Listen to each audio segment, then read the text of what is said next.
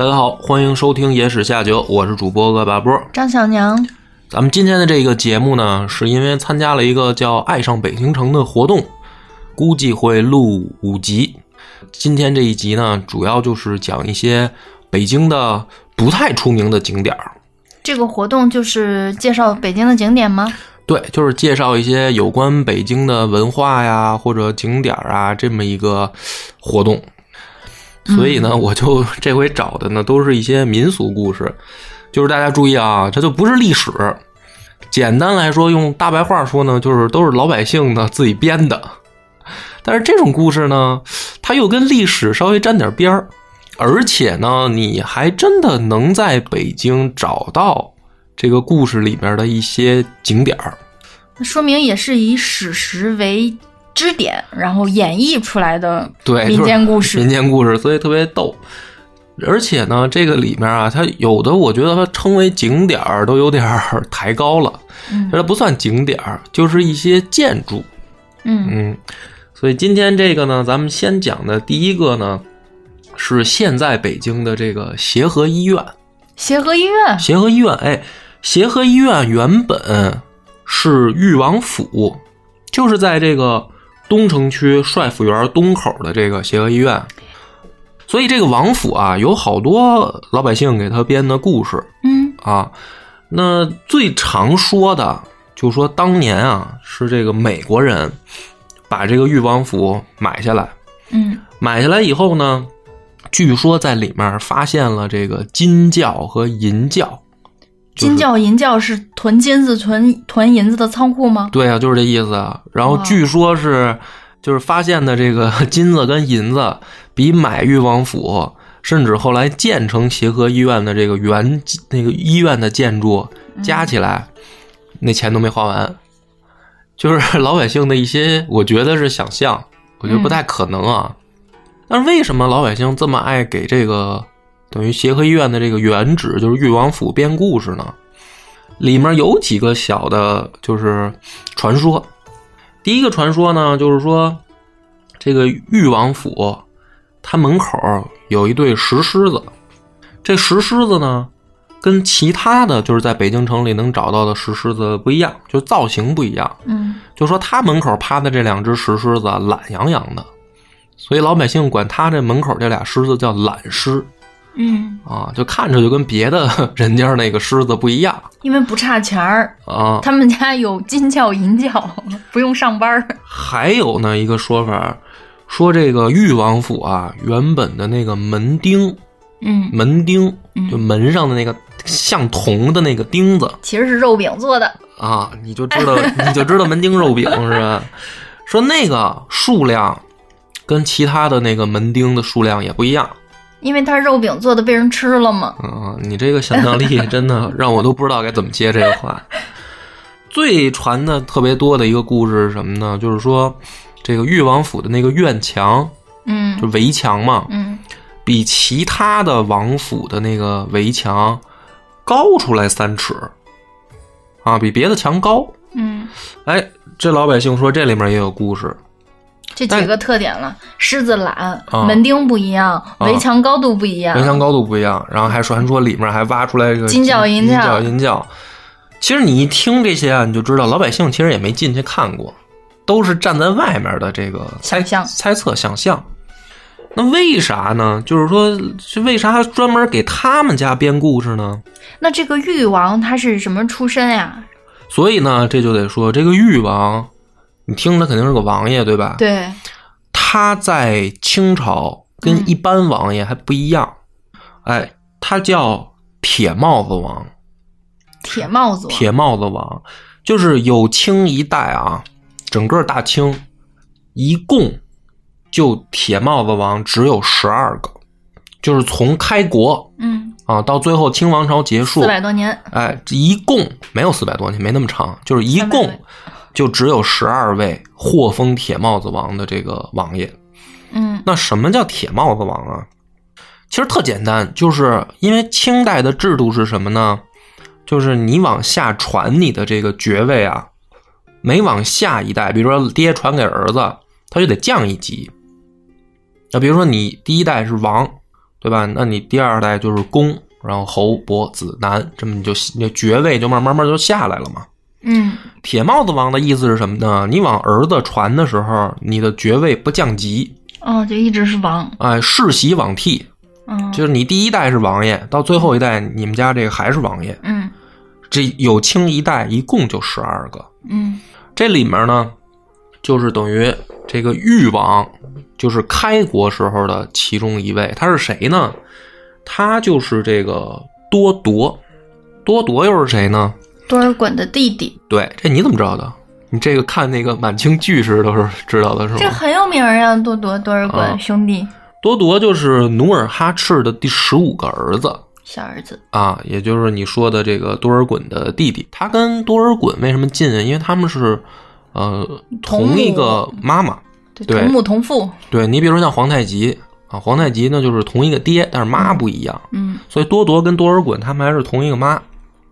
他就是清朝开国之初封的铁帽子王，所以呢，这个本身他们家地位就显赫嘛。嗯，他跟一般王爷就不一样，哎，老百姓呢就喜欢给这样的这种不一样的王爷编故事。嗯编的这故事呢，其实也有鼻子有眼儿的。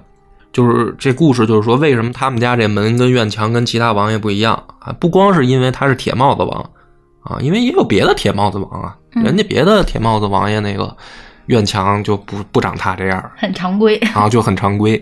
怎么回事呢？这故事说的，老百姓说的啊，说是他们家传到第四代铁帽子王的时候呢，跟这个皇帝关系好。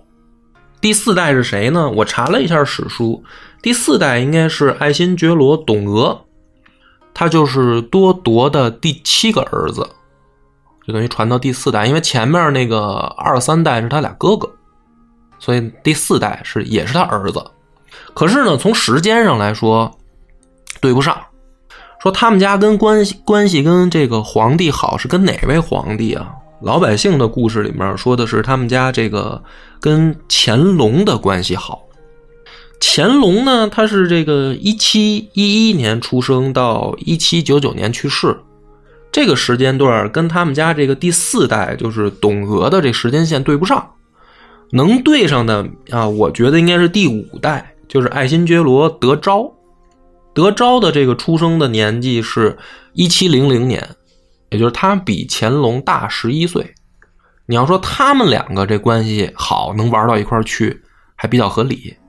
因为这个乾隆出生的时候，就是第四代铁帽子王就已经去世了，就是第四代那连连忘年交的可能性都没有，都没有，就是不是同一个时间出现的人。嗯啊，所以呢，这个故事说的是什么呢？就说什么关系好呢？说他们家这个王爷，那咱们现在就给他改正过来，就是德昭第五代铁帽子王，嗯喜欢下棋。然后呢，说这个乾隆也好下棋，于是呢，俩人呢就经常一块儿约谈几局，以棋会友，哎，就是说咱们俩杀几局啊。然后呢，这个故事编到这儿的时候，编不下去了，不是编不下去了，说他俩下的什么棋？啊？五子棋。说他俩下象棋。啊，这个我就觉得呢，就是说，这就明显是国际象棋，比如说明显是带着老百姓的想象了，那会儿还没象棋呢吗，不是没象棋，当然有象棋了，但是但是皇家不下那种象棋，不是，但是一般就这身份的人，他不下象棋啊，象棋是老百姓之间爱玩嘛，市井他们肯定得，下围棋啊，那也不一定啊，也不一定是吧？啊，兴许人家就喜欢点下里巴人的东西呢。啊，也也对，啊也不一定，也不谁说这个围棋就一定比象棋高级呢对呀？你凭什么就说，嗯，乔氏台球就不如那个斯诺克高级呢？我可能也是受那个小时候电视剧、影视剧影响，因为我看那个乾隆跟刘罗锅下棋嘛，他们不就是下围棋什么的吗？他们不下象棋啊，所以我就老觉得说这下棋是不是应该下围棋？但是这故事里老百姓编这故事，说他们这老哥俩下象棋，也有可能老百姓就那会儿老百姓不会下围棋，老百姓不知道还有围棋这种游戏。那那应该不是，那应该不是。但是呢，这故事里面就说了，说这老哥俩啊下棋，说咱不能干下呀，咱得带点赌注。嗯还玩赌的，啊，玩带点彩头，嗯跟皇帝要赌博。嗯然后呢，就说这个铁帽子王啊，就说说我我出一个这个赌局，咱这样，咱俩这下象棋，这个我要是赢了你，你就给我加一份俸禄啊；我要是输给你，你就抠我们家门门上一门钉儿。那那那那那那那 太亏了吧，皇帝？哎，所以你看，听到这儿的时候呢，你就觉得说，这个抠一门钉儿有什么大不了的对，呀？谁稀罕你家破门钉儿啊？啊，这这个事儿呢，就是又涉及到一个呃，怎么说呢，小知识，哎，小百科。这个门钉啊，在古代，尤其是在清朝，它是有定力的。什么定力呢？就是当然，这个门钉本身这个东西，它的作用是什么呢？其实就是加固门板儿，就是因为你这个大门啊，尤其是那种比较大的这个门，它肯定不是对，它肯定不是一块木板嘛，它肯定是多块木板拼起来的。嗯拼起来的话呢，它那个门里面其实是有横条的那个把它们连接起来的，坐在门里面嘛。嗯嗯那你为了加固呢，就等于在上面要钉门钉，嗯就等于横竖的木板不就结合在一起，它就更结实嘛。其实它的作用是这个，不光是装饰。但是到了清朝的时候呢，就有定力了。嗯这个门钉呢，是用于区别人身份等级的一个象征。嗯。哎，这个你比如说你要去看这个皇家建筑，你比如说去故宫，嗯。你去故宫任何一个大门上你就数，它上面的门钉呢就是九九八十一个，就是横九竖九，嗯。一共九排九列嘛嗯，八十一个，这就代表一种身份，因为九是至尊，嗯。就是古人呢讲究这个啊，九就是最大的这个数，所以皇帝就要用九的这个九九八十一颗门钉。那说这个再往下呢，说这个大臣王公他们是什么多少颗呢？说王府一般是七九六十三个，啊，就比皇帝就得少两列。那这个公侯就是四十九个，就是七七四十九个。再往下，官员是五五二十五个，就是你们家当官的，这那这门的大小应该一样吧？就不管你门的大小多少，但是你的门钉儿是有定数的。你门可以做大了，但是你钉儿也就只能上这么多啊。你小门你也可以钉的密密麻麻的，钉二十五个。假如你当官的啊，但是呢，老百姓是多少个呢？老百姓就一个都不许有，不许有门钉儿。不许有门钉儿，因为你是平头百姓，所以这用咱们这个老年间的相声说啊，说白丁儿就是这么来的。哦，白丁儿，什么？就是咱们说白丁儿是啥意思？就是老百姓嘛。哦因为什么呢？你家门上不许有门钉儿，哦，所以门钉它是一种等级的象征。哎，说全北京城只有一个地儿例外，就是这个皇宫的东华门嗯啊。说东华门传说啊，老老那个门上是这个八九七十二个，嗯这就是少一列。嗯不应该是九九八十一个是皇家的吗？那东华门也算皇家建筑啊，它怎么是八九七十二个呢？嗯，为啥呢？就是说，因为这东华门啊是原本这个文武大臣上班之前走的门，就是它是给大臣走的嗯啊，所以以示区别就少一列。所以呢，这个这铁帽子王他这个赌的意思就是什么呢？就是说你抠我一个门钉儿，这个对于我来说啊，就是很伤面子。羞辱。哎，对，所以他其实玩的也挺大。嗯对吧？因为人家别人都是 都是这个正常的数，哎，到你这儿抠一门钉儿，你这怎么回事啊？那就大家不就都知道说，哦，你下棋输给皇帝了，啊，臭棋篓子。你臭棋篓子，对，这个 这个多多有面子是吧？他 谢谢你哦，就是百年之后说人家好有面子。不是，就是说他就是给皇帝长脸嘛，就是说你要赢了啊我，皇帝皇帝棋艺。大家就都知道那个你赢过我。嗯，那这个乾隆一听呢，就高兴了。这拍马屁拍的真的是，哎、这好啊，这好，因为我赢了你，你抠你一门钉儿，全世界都知道我下棋比你厉害。哎但是我输了呢，给你加份俸禄，俸禄那是工资单上的事儿，谁谁知道好，对吧？说行，俩老哥俩就开始下，说下呢，这个第一局啊，这个乾隆获胜，嗯哎，说那个说行，那个咱记着啊，记着，是不能一一局定胜负啊，是吧？咱得多来几局。门钉儿也门钉儿已经预定一个了。啊，少一门钉儿 啊。然后呢，这个第二局，铁帽子王赢了，说你看，哎，这个你记着啊，咱俩现在一比一打平。嗯俩人就这么下，里面还是老百姓编的，也特逗，说各种这个象棋里面的招式，什么当头炮，是吧？把马跳，出车，拱卒，是吧？仙人指路，是吧？这个单单车划了炮，就是 单车划炮瞎胡闹，你听过吗？没有，将不死人，单车划炮瞎胡闹，就是你要是一个车一个炮，比如说这棋盘上啊，你这儿你就剩一个车一炮了，嗯那你是将不死别人的，嗯就属于瞎胡闹。俩人就老哥俩在这儿瞎特开心啊，时间过得也挺快。最后呢，一一算一算账，一共下了十局，各赢五局，平了，就打平了。这一晚上白忙活。啊，但是呢，特逗，说这个德昭呢就跟乾隆就说说那个咱俩现在就算账啊，对吧？嗯你看你赢五局，你扣我五个门钉儿；嗯，我赢五局，你给我加五分俸禄。嘿，这也是一个图利不图名的人哈。啊他这你看人家就站一样，这明白人就是挺挺实际，挺实际。他这玩意儿，这个就是君子一言，驷马难追啊，是吧？你而且这就是皇帝，他一言九鼎嗯啊，这皇帝说话不能不算数啊。嗯，乾隆说：“行啊，那就是咱就这么办呗，扣你五个门钉儿。”还沉浸在自己这个胜利的喜悦当中呢。嗯啊，一心可能当时乾隆也想，哎，这到时候他们家少 少五个门钉儿，这事儿瞒不住了。啊、美名远播了，这大家都知道了啊，就同意了，说好好好，就这么办吧。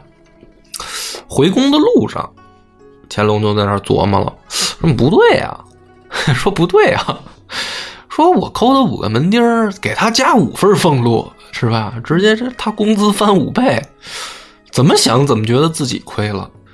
门钉儿扣一个跟抠五个没有什么区别呀，可是加俸禄这是实打实的呀。嗯说我怎么感觉这老小子 PUA 我呢？CPU 了，啊，现在不要，现在不让说 PUA 啊，说这老小子是不是 CPU 我呢？这不行啊，对吧？这个乾隆越想越生气，越想越生气。但是问题是说怎么办呢？这光生气不行，回去就说不行，我得治，起码治这老小子一欺君之罪吧，我得吓唬吓唬他吧。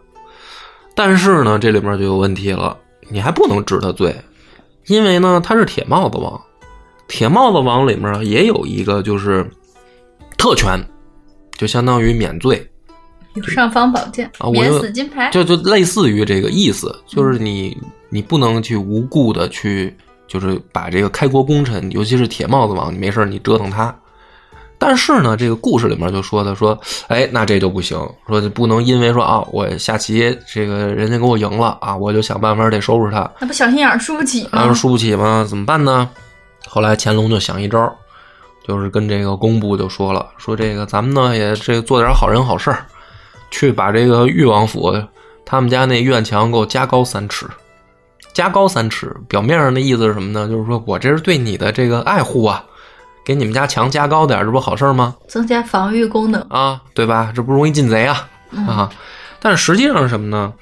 就是像这个王府的这个围墙啊，如果再加高三尺，它的高度正好等于监狱，就是监狱那墙就那么高。啊，所以呢，这属于就是说乾隆好像变着花样的呢，也是羞辱他，羞 也是对啊，就就是扫打着你，对勺打着你。就是报仇嗯啊，让你 CPU 我，我也得想办法 给你这个找点找点别扭。嗯所以呢，这个就后来传出来这么一事儿，就是说这个裕王府嗯，他们家这院墙，哎，比别的王府高三尺，说因为这老哥老哥俩下棋斗气儿。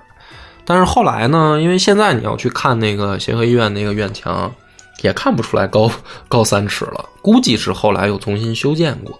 嗯啊，但是这个故事呢，在老百姓之间口口相传，嗯，就变得特别出名。嗯下一个故事呢，也跟这个老百姓的建筑有关系。这第二个故事的名字叫铁影壁。嗯铁影壁是怎么回事呢？说是在这个北海公园，北海公园北岸啊，有一个五龙亭，五条龙的那个五龙亭。这个五龙亭东北往东北方向上就有一个影壁，啊，大家都说这是铁影壁。嗯铁影壁是不太可能的，不是拿铁铸了一个影壁，是不可能的。只是呢，是这个影壁，它用的那个料，哎，是这个火山岩浆凝固形成的这种矿石，所以它那个颜色呢，就是一种深红色，就像是铁的啊，其实不是，有这么一铁影壁。那这个上面呢，也有老百姓编的故事，这大家可能就会觉得说，这有啥奇怪的呢？这就得讲讲影壁是干嘛的嗯，啊？这年轻的朋友可能都不知道，知道。你知道影壁是干嘛的？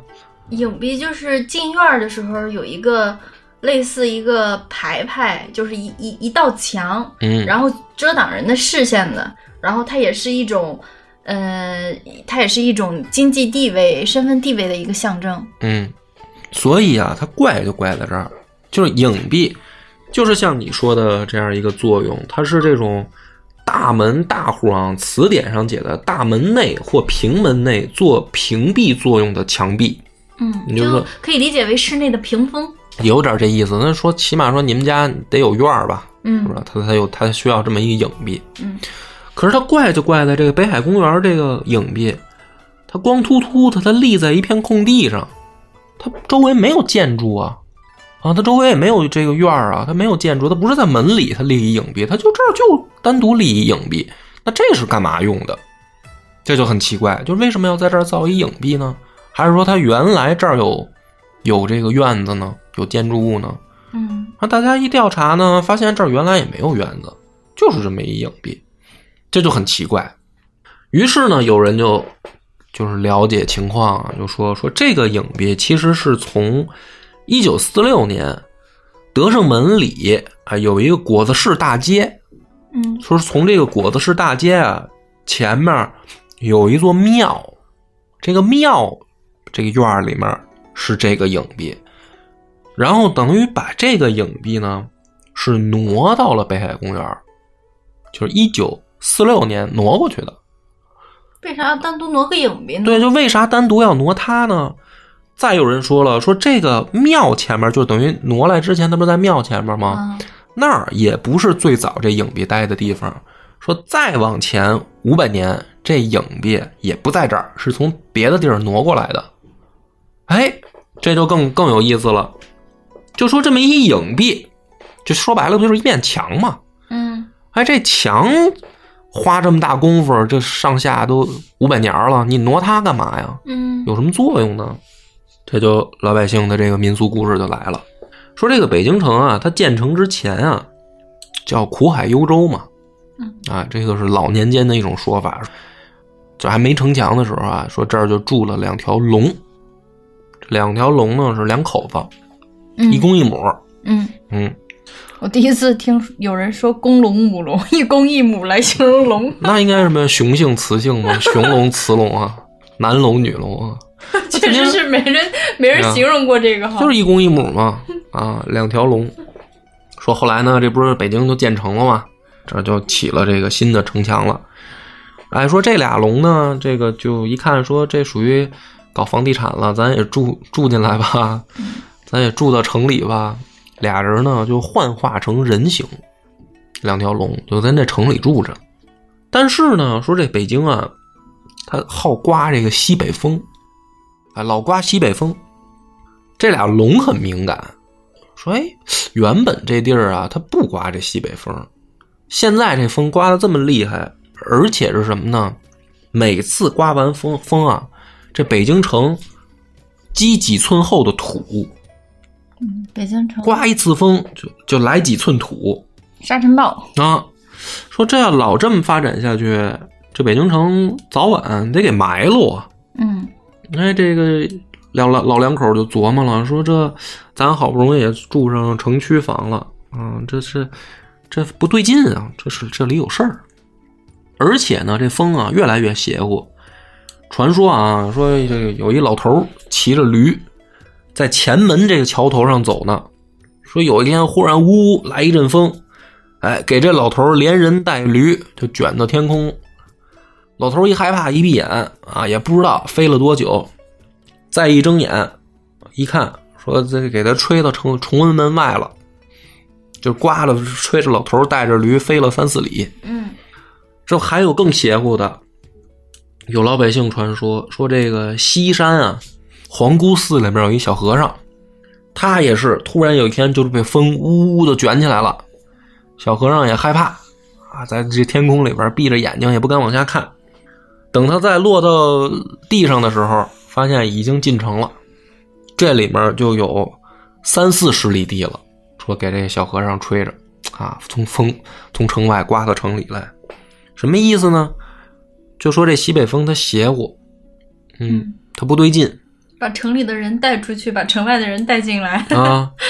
这老两口呢，他就琢磨了，说咱俩作为本地的这个老土著，嗯啊，我们老北京，我们得调查一番。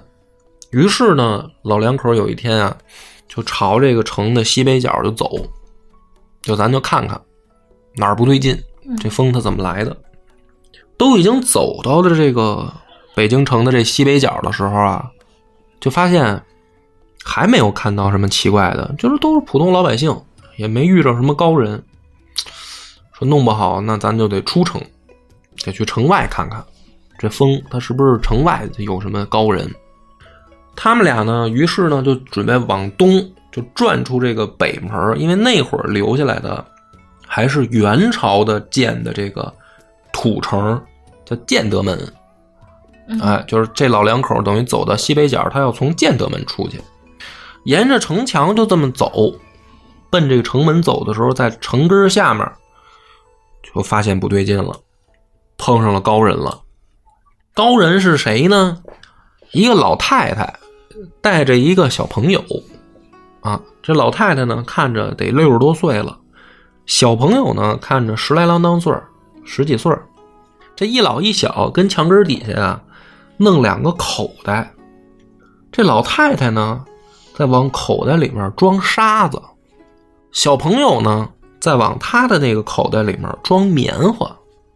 哎，这俩龙一对眼神明白了，明白了啊！说这个就是西北风的这个根源，怎么回事呢？说这俩是高人，什么高人啊？神仙，这是神仙，这是风婆和云童。他俩那口袋啊，就是法器啊。那个老婆子的口袋是装风的，往里灌沙子。嗯啊，这小孩呢，看着是装棉花，实际上是装云。他那口袋是装云的，所以这风啊，就是这俩小这俩神仙刮的西北风。于是呢，这老两口说：“行了，这个原因也找到了，那咱上去就盘盘道呗。”嗯。是吧？你哪儿的？你瞅啥什么的？盘盘道吧？为啥你们俩在这儿要这个施法呀？这一盘道呢，老太太很不乐意，说这个北京城啊，挡了我们的风路。我们这个负责刮风的神仙啊，我们有风路啊，我这风有我自己的这个路径。他在这儿弄一城，给我这风路挡了，那我们就得报复，我们就装沙子，我早晚我把这城给你填平了。这个。两条龙一听说，那这不行啊！说今天呢，既然让我们碰着了，要么你们俩滚蛋，把这口袋给我们留下来，哎，要不咱们就斗斗法吧。于是呢，这个两条龙跟这俩神仙斗在一处，龙呢就被这个风沙呛的就打喷嚏。大家都知道，这个老神话里面，这龙一打喷嚏就是下雨啊。嗯，下雨。哎，于是呢，说这个雨它能降这个风沙。啊，这倒也合理啊，很符合这个物理。灰尘落地嘛，是 对，这不就是等于就把这个风沙就给灭了吗？嗯。于是呢，这个风婆云童发现不是两条龙的对手，嗯，啊，就跑了，带着口袋就跑了。嗯，鼓风机拿走了。于是这两条龙就胜利了。嗯，胜利以后呢，这个事儿也不知道怎么着就就被老百姓就知道了。老百姓一想说，哎，这等于这是守护神啊。保护北京城不被风沙所掩埋，于是呢，就造了这么一个影壁。说这个影壁啊，就正反面就画了两条龙，或者说就雕了两条龙，嗯，就是这个一公一母这对儿，这个龙公龙婆，龙公龙婆纪念碑，纪念碑啊，就弄这影壁上。然后呢，为什么要挪呢？是因为后来这不是城墙元大都的那个城墙拆了。拆了以后，这个城墙往南移了，嗯，所以呢，这个老百姓呢，就发现说，哎，这风又刮起来了，这怎么回事呢？说这个就是啊，那影壁它现在在城外了，咱们呢得给它挪到城里来。于是就给他等于把这影壁第一次就挪到这个所谓的这个就是崇文门里的这个果子市这个庙门口，给他供奉起来。后来只要老百姓就是说说这个要刮风，嗯哎，就去这个庙那儿烧香，就说这个龙王爷跟这个龙婆他得保护啊。当然这都是封建迷信嘛。就后来这个庙也没了啊，这影壁也得挪，就挪到这个北海公园里去了。但是呢，为什么说这个是老百姓瞎编的呢？啊，你就说世界上有没有龙，这还是其次。其实真正有专家考证，这个北海公园的铁影壁上其实雕的根本就不是龙，是两个麒麟。嗯所以呢，就说明什么呢？说这个故事啊，就是老百姓编出来，伴随着北京城的建成编出来的一些民俗故事。增强它的传播性，为了 对啊，原本就压根儿没有这么一个八公事儿嗯啊，只伴随着这个苦海幽州两条孽龙的这个民俗故事，在北京还有很多，嗯比如说什么堵海眼，什么高亮追水，都是这个两条孽龙啊，它这个编的故事。但是这个那些故事呢，你找不着什么景点儿，你去对照，哎，这嗯没有实物，没实物没没落成，对吧？咱得有图有真相，对你得能拍下来的。就说这是故事原型，哎，你就是拍哪儿呢？就北海公园这铁影壁，有机会去的朋友可以找找，看看这上面到底画的是龙还是麒麟。反正咱们今儿这个两个故事呢，你看讲了这个门钉儿啊，讲了围墙，讲了影壁，这属于一套的嗯，啊。希希望大家喜欢啊，咱们今儿就到这儿。拜拜。